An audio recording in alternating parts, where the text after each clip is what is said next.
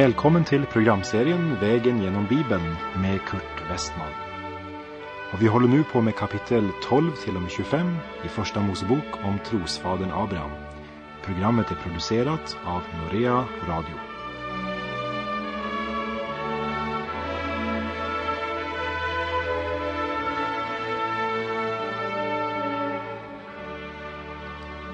I det förra kapitlet, Första Mosebok kapitel 18, fick vi beskrivet välsignelsen av att vandra i rik gemenskap med Gud. Här i kapitel 19 möter vi det motsatta, när vi bryter upp från Mamres Terebintlund, där Abraham lever sitt liv, och går neråt mot Sodom, där Lot håller till. I detta kapitel lämnar Lot Sodom tillsammans med sin hustru och sina två döttrar och Sodom och Gomorra totalförstörs. Och kapitlet avslutas med att Lot begår en fruktansvärd synd med sina döttrar. När vi läser kapitel 19 som handlar om ett förfelat och bortkastat liv så glöm inte att Lot var en rättfärdig man. Och jag skulle knappt tro det om jag endast hade detta referat när det gäller denna sak. Men Paulus skriver i andra Petrus brev kapitel 2, vers 6-8. Städerna Sodom och Gomorra dömde han till att läggas i aska för att visa de gudlösa vad som väntar dem. Men han räddade den rättfärdige Lot som led av det ogudaktigas utsvävande liv för när den rättfärdige mannen bodde bland dem och fick höra om deras laglösa gärningar och själv såg dem plågades han dag efter dag i sin rättfärdiga själ. Lot levde i Sodom, men han var aldrig lycklig där. Den dagen han valde att flytta till Sodom var egentligen en tragisk dag, därför att han förlorade sin familj han förlorade dem alla om du tänker på totalbilden.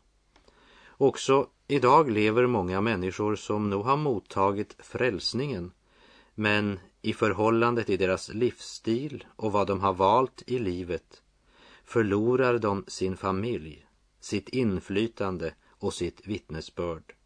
Stackars Lot. Detta är ett av de verkligt sorgliga kapitlen i Bibeln. Och vi läser i Första Mosebok kapitel 19 och vers 1. Och de två änglarna kom om aftonen till Sodom och Lot satt då i Sodoms port. När Lot fick se dem steg han upp och gick emot dem och föll ned på sitt ansikte. De två änglarna besöker Lot i Sodom för att förkunna den dom som ska komma över Sodom. Och vi måste också nämna att detta, att han satt i stadsporten, det betyder i praktiken att han hade politiskt ansvar. Han var med bland dem som styrde och bestämde. Vi skulle kunna säga han var kommunalpolitiker i Sodom. Och vi läser i vers 2. Och han sade, Herre, ta härberge i er tjänares hus och stanna där över natten och tvätta era fötter. Sedan kan ni tidigt i morgonbitti fortsätta er färd. Det svarade, nej, vi vill stanna på gatan över natten. I likhet med Abraham var Lot en gästfri man. Men ändå, vilken kolossal skillnad på Abrahams gå inte förbi din tjänare och Lots sedan kan ni tidigt nästa morgon fortsätta er färd. Och de tackade först nej till övernattningen. Men vi läser i vers 3. Men han bad dem så enträget att de tog härberge hos honom och kom in i hans hus. Och han tillredde en måltid åt dem och bakade osyrat bröd och det åt. Deras förslag att de skulle ligga ute var inte bara för att inte tränga sig på hos Lot. Men på samma sätt som de ville se hos Abraham vad som föregick i Mamre på dagen önskar man nu noggrant registrera vad som sker på natten i Sodom. Och vi läser i vers 4 och 5. Men innan det hade lagt sig omringades huset av männen i staden, Sodoms män. Både unga och gamla, allt folket, så många det var. Dessa kallade på Lot och sade till honom, var är de män som har kommit till dig i natt? För dem ut till oss så att vi får känna dem. I kapitel 18 och vers 20 talade Gud till Abraham om ropet från Sodom och att eh, Sodoms synd är mycket svår. I Romarbrevets första kapitel, vers 23 från slutet av versen och vers 24 läser vi. Därför prisgav Gud dem åt skamliga begär. Deras kvinnor bytte ut det naturliga umgänget mot det onaturliga. Och på liknande sätt övergav männen det naturliga umgänget med kvinnan och upptändes av begär till varandra. Män bedrev otukt med män och fick uppbära sin förvillelses välförtjänta lön på sina egna kroppar. Det var detta som hade hänt med Sodom. Man hade vänt Gud ryggen. Men tydligen gjorde man inga försök i staden Sodom på att upprätta en kyrka för dessa grupper. Där man sa att allt var okej okay, även om de praktiserar detta. Det gjorde man inte. Men man levde uppenbart i denna synd även om man inte hade legaliserat den. Och i denna perversa atmosfär fick Lots barn växa upp, hans söner och hans döttrar. När eh, Lot tidigare hade stått på avstånd och sett mot staden Sodom hade han sett underbara gator och boulevarder, parker och offentliga byggnader, ett sprudlande handelsliv. Och han hade sett folk som gick ute på gatorna. Men han hade inte sett vad de egentligen var bakom den glittrande fasaden. Denna stads synd är så svår att Gud nu har kommit för att döma den. Gud ska förstöra staden. Låt oss dra en helt klar linje här. Vi möter idag en ny attityd, en ny inställning till synden. Allt har blivit grått. Synden har blivit grå istället för svart. Kyrkor och församlingar har kompromissat så att man verkligen kan beklaga dem i deras skröplighet. Där man producerar lärjungar som inte ens är en dålig parodi på den första tidens kristna. Sodoms och Gomorras historia har verkligen något att säga till vår generation, där vi så ofta möts med tanken att du kan bli ett Guds barn och lika väl fortsätta med din synd. Men kapitel 19 här i Första Mosebok om Guds dom över Sodom skulle inte lämna rum för några spekulationer. Och då tänker jag inte bara på denna speciella synd, men på allt som bryter Guds heliga lag och vilja. Vi läser i vers 6 och 7.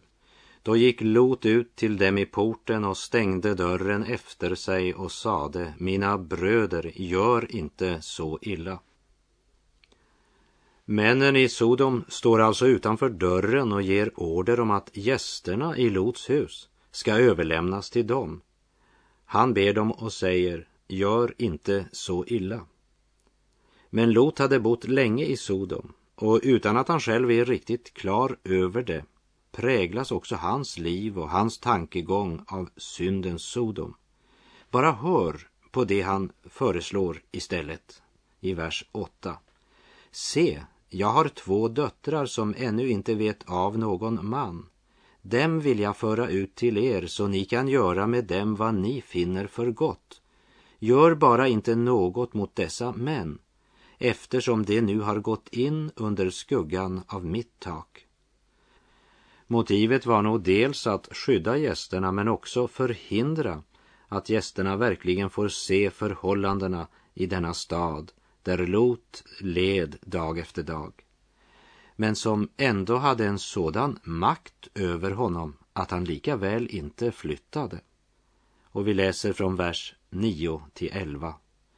Men det svarade bort med dig och det sade ytterligare Denne, en ensam man, har kommit hit och bor här som främling och han vill ändå ständigt upphöja sig till domare.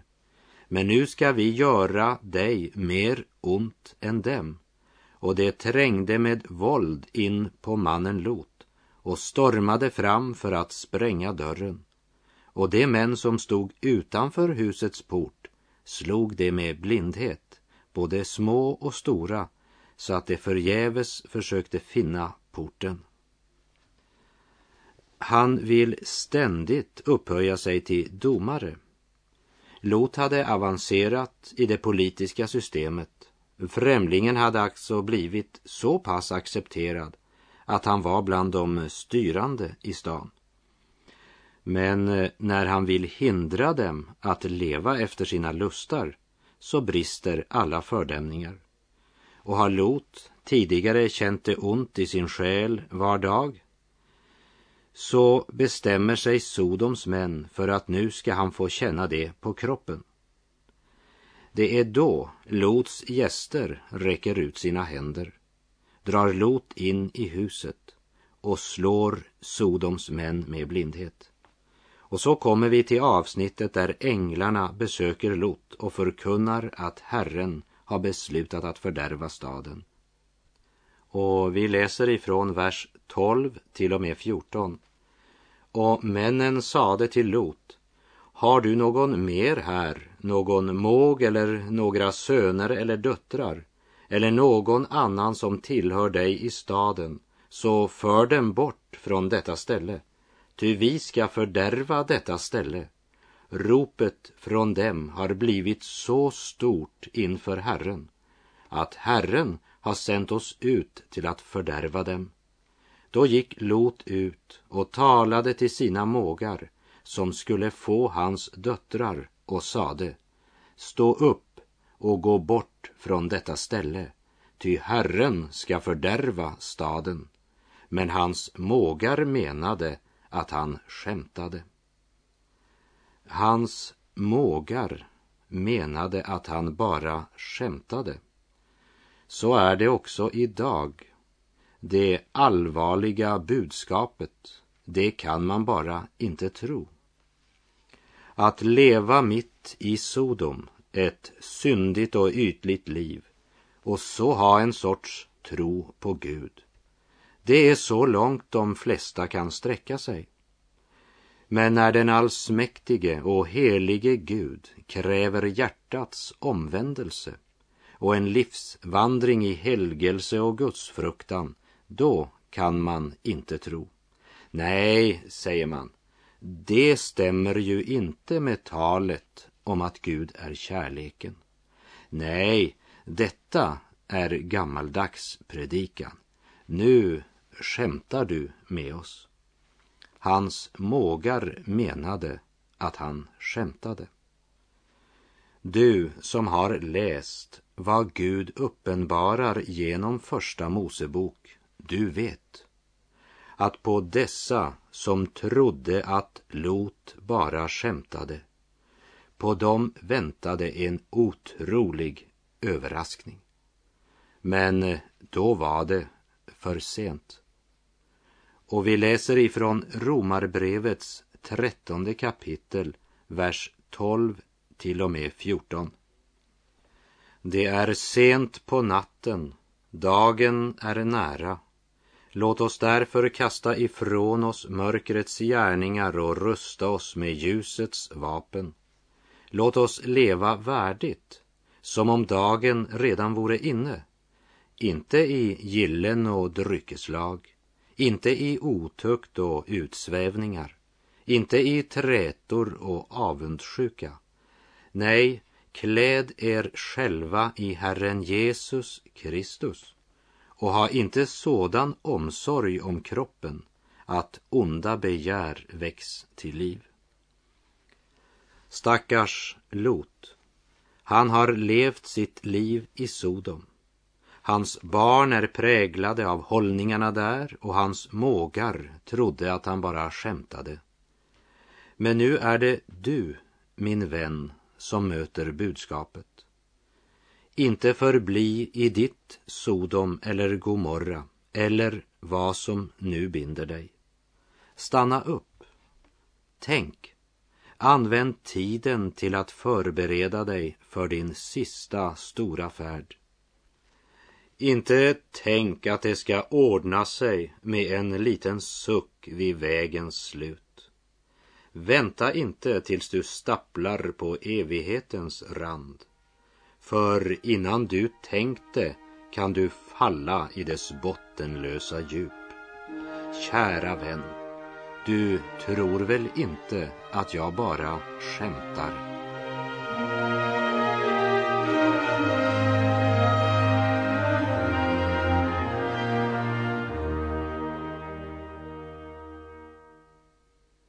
Vi läser ifrån vers 15 till och med 22.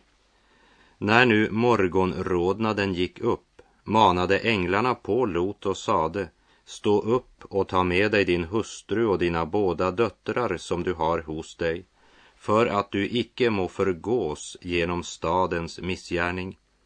Och då han ännu dröjde tog männen honom vid handen tillsammans med hans hustru och hans båda döttrar ty Herren ville skona honom. Och det förde honom ut, och när det var utanför staden släppte det honom. Och medan det förde dem ut sade den ene, fly för ditt livs skull, se dig inte tillbaka och dröj ingenstans på slätten. Fly undan till bergen så att du inte förgås. Men Lot sa till dem, Ack nej, Herre, se din tjänare har ju funnit nåd för dina ögon och stor är den barmhärtighet som du gör med mig då du vill rädda mitt liv. Men jag förmår inte fly undan till bergen. Jag är rädd att olyckan hinner mig så att jag omkommer. Se, staden där borta ligger helt nära och det är lätt att fly dit och den är liten. Låt mig fly undan dit, den är ju så liten, för att jag må bli vid liv. Då svarade han honom, nå väl, jag ska göra dig till viljes också i detta. Jag ska inte omstörta den stad som du talar om, men skynda att fly undan dit, ty jag kan ingenting göra förrän du har kommit dit. Det är så många sorgliga saker i Lots liv, men eh, vi får tro skriften när den i Petrus andra brev kapitel 2 kallar Lot för rättfärdig. Lot blev rättfärdig därför att han vandrade tillsammans med Abraham. Lot trodde på Gud och han hade offrat de offer som Abraham hade offrat. Och nu blir Lot genom Guds nåd fört ut ur Sodom innan Guds dom går över stan.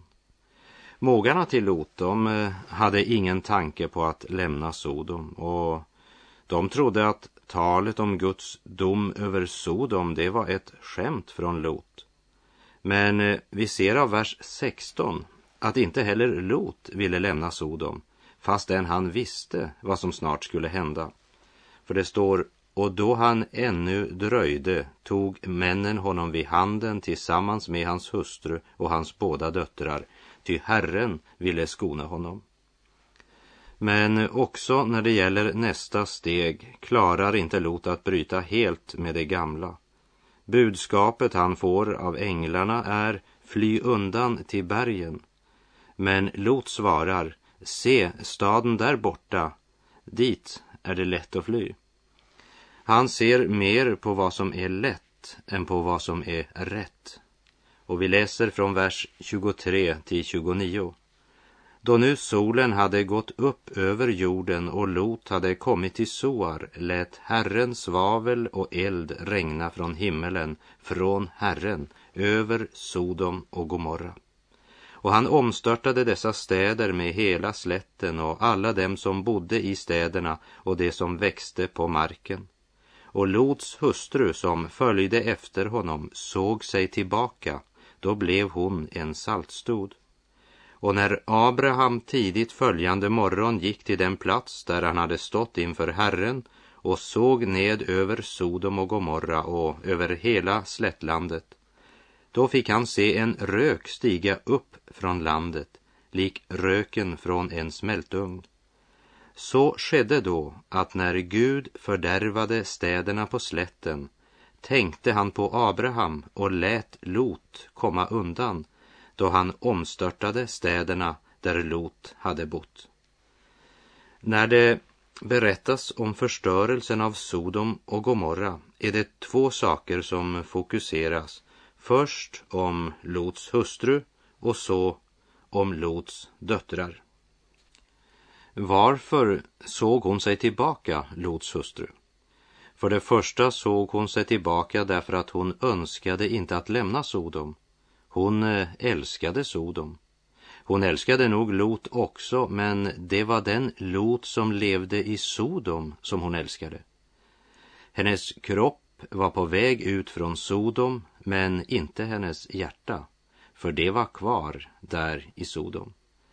Här möter vi en lärdom som vi idag absolut borde ta vara på.